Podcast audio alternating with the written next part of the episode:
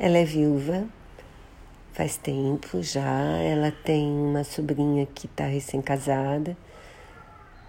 Ela tem uma agência de viagens e, e ela tem grana.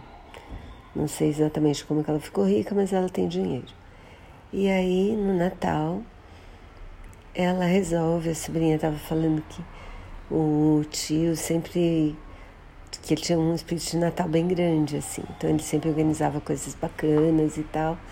E ela começa a se inspirar, dá uma árvore de Natal de presente para a cidade, ajuda as pessoas que estão precisando, compra presentes para as crianças de um abrigo de sem teto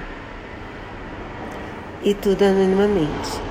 Até que ah, dá, dá de presente umas passagens para um quarteto de música que ia tocar pro, na Casa Branca, mas não tinha dinheiro para ir para pagar a viagem, ela manda o dinheiro.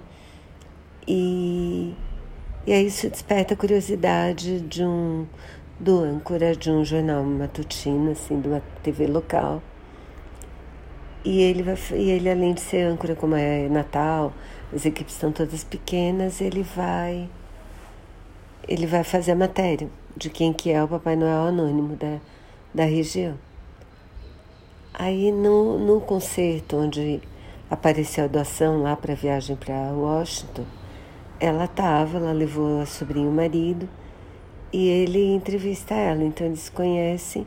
Quando ele chega na cidade, ele vai, ele cruza com ela e, e vai tentar conhecer. Bom, aí é isso, né? Então, mais um filme previsível de Natal, patati patatá, mas eu achei bonitinho, gostei.